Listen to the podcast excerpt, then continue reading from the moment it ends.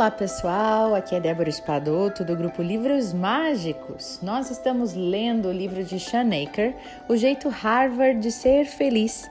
Estamos no princípio de número 5, o Círculo do Zorro, este mesmo.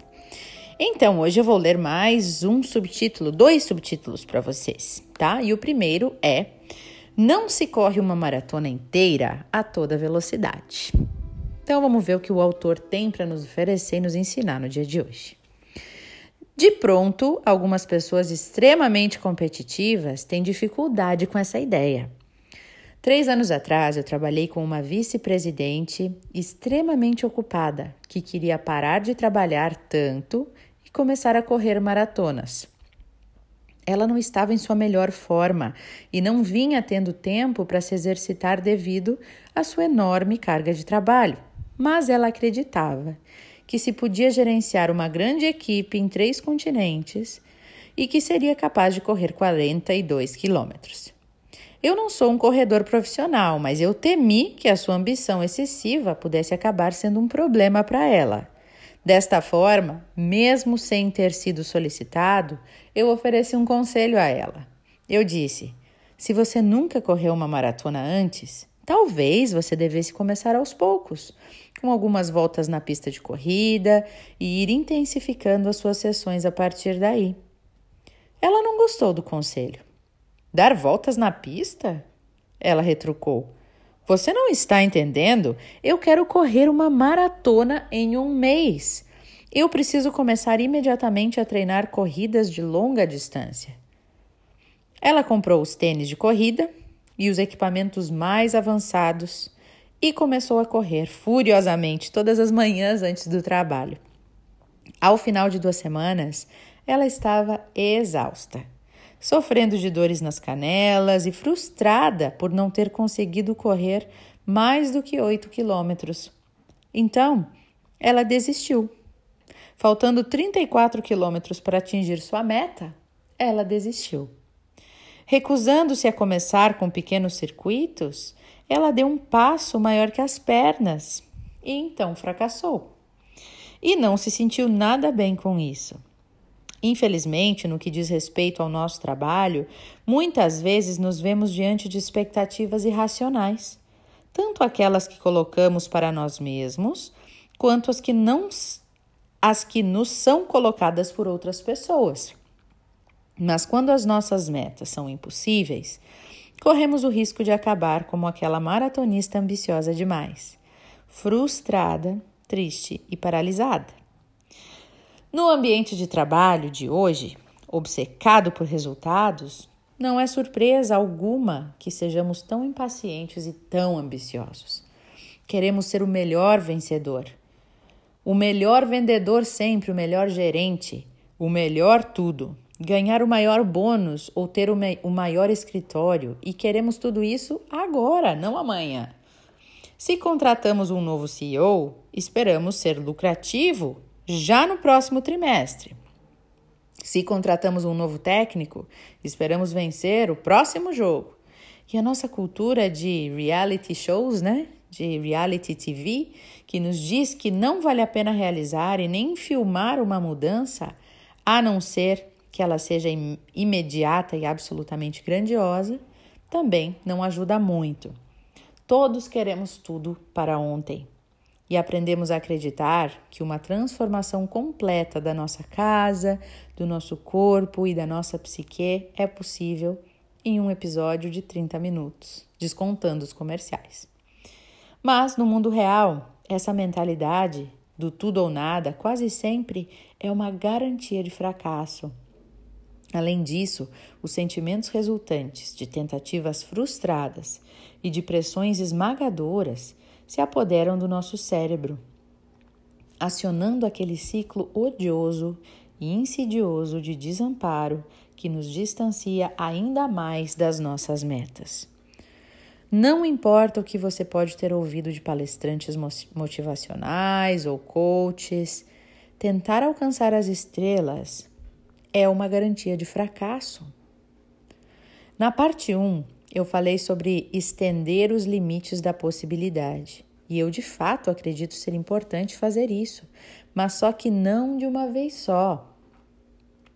É por isso que os psicólogos especializados na teoria da determinação de metas defendem determinar metas de dificuldade moderada, não tão fáceis a ponto de não precisarmos nos esforçar, mas também não tão difíceis a ponto de nos desanimar e desistir.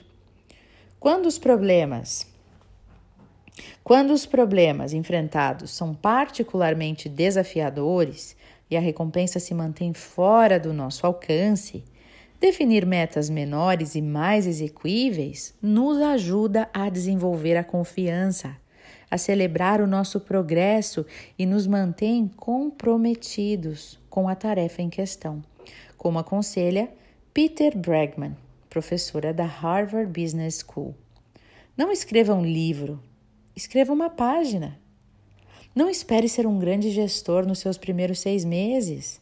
Só tente definir bem as expectativas. Por menor que seja o círculo inicial, ele pode levar a grandes retornos.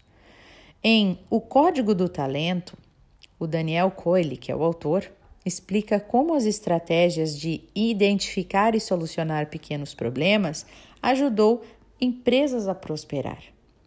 A prática muitas vezes chamada de Kaizen, que é o termo japonês para melhoria contínua, esta prática consiste em ter foco em minúsculas melhorias incrementais, minúsculas. Melhorar a eficiência de uma linha de produção, por exemplo, movendo uma lata de lixo 30 centímetros para a esquerda. Como observa esse autor, essa prática pode resultar em mais de um milhão de pequenos ajustes por ano. Em outras palavras, com o Kaizen, as empresas utilizam o círculo do Zorro para transformar a melhoria incremental em resultados gigantescos. Próximo subtítulo: Junte tudo. Olha só. Em uma ocasião, eu trabalhei com a redatora-chefe de uma agência de publicidade que não conseguia deixar de se preocupar com a saúde financeira de sua empresa. Quantos clientes o setor de atendimento trazia para empresas, para a empresa, que tipo de design o departamento de arte estava produzindo, se a chefe dela começaria ou não a demitir colaboradores. Quando ela percebeu que cada um desses fatores estava absolutamente fora de seu controle e que se preocupar com eles só provocava mais estresse, ela foi capaz de se concentrar em mudar o que a incomodava no seu trabalho, no seu ambiente de trabalho e em muitos aspectos da sua vida. Da mesma forma que eu fiz com outros clientes, eu pedi que ela fizesse duas listas: o que ela podia controlar e o que ela não podia controlar. Como muitas vezes acontece, ela ficou surpresa e eu diria até chocada ao ver o quanto boa parte de sua vida cotidiana pertencia à primeira lista. Ela gerenciava uma equipe de oito pessoas, todos redatores talentosos que recorriam a ela em busca de instruções e de orientação. E ela era responsável por conduzir reuniões criativas que geravam um brainstorming de ideias para cada cliente. Ela podia não ser uma executiva sênior, mas tinha o controle sobre cada palavra que a agência escolhia para o anúncio de um cliente. E dessa forma, para o seu primeiro círculo do Zorro, nós determinamos a seguinte meta: melhorar apenas a própria criação publicitária. Um novo compromisso dela, dela própria com essa meta exequível, não apenas a ajudou a concentrar as suas energias em algo com, com que ela era realmente capaz de lidar, como a melhor parte foi que, uma vez que o seu próprio desempenho melhorou, o seu círculo de influência efetivamente se expandiu.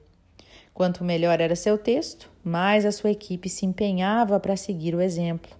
E o desempenho melhor da equipe logo incentivou também os outros departamentos, que reagiram com um entusiasmo e uma criatividade renovados.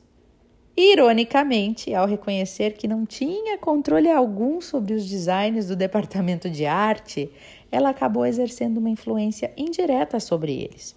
E isso lhe deu a confiança da qual ela precisava para olhar ainda mais alto. E logo a sua liderança passou a contribuir ainda mais para o desempenho global daquela, daquela empresa. Olha aí, pessoal, que interessante, né? É, o quanto aprendizado que a gente está tendo com esse livro, principalmente para quem pode usar no trabalho, com equipes, né? Mas também na nossa vida, né? Essa questão de é, querer nunca correr, querer correndo, uma, querer começar correndo uma maratona, é o que a gente às vezes a gente olha para esse exemplo e pensa assim, nossa, que exagero, né, pessoal? A gente pensa, nossa, como que a pessoa não percebe isso? Mas às vezes a gente está fazendo isso na nossa vida, né? Às vezes a gente está exatamente fazendo isso na nossa vida. Alguém de fora pode até estar tá pensando: nossa, mas será que ela não vê? Olha só, ela quer começar amanhã uma coisa e já sair fazendo certo. Muitas vezes a gente não dá tempo ao tempo, a gente não persiste. A gente tenta uma vez, duas no máximo, e se não deu certo aquele nosso plano, aquela nossa ideia, aquela nossa tentativa, a gente já desiste. Pensa aí hoje, convido você a pensar no que, que você tem desistido, né? E que se você ainda não fez a lista do que você pode controlar e não pode controlar numa situação que você considera que talvez esteja te dando, te dando algum trabalho, te trazendo desafios, faça essa lista. Ah, estou com um problema no meu relacionamento. O que, que você pode controlar e o que não pode controlar? E isso vai te trazer ideias, vai te trazer percepções diferentes da mesma situação. Tá bom? Eu espero que vocês estejam gostando desse livro, assim como eu. Um beijo no coração de cada um e até o nosso próximo áudio.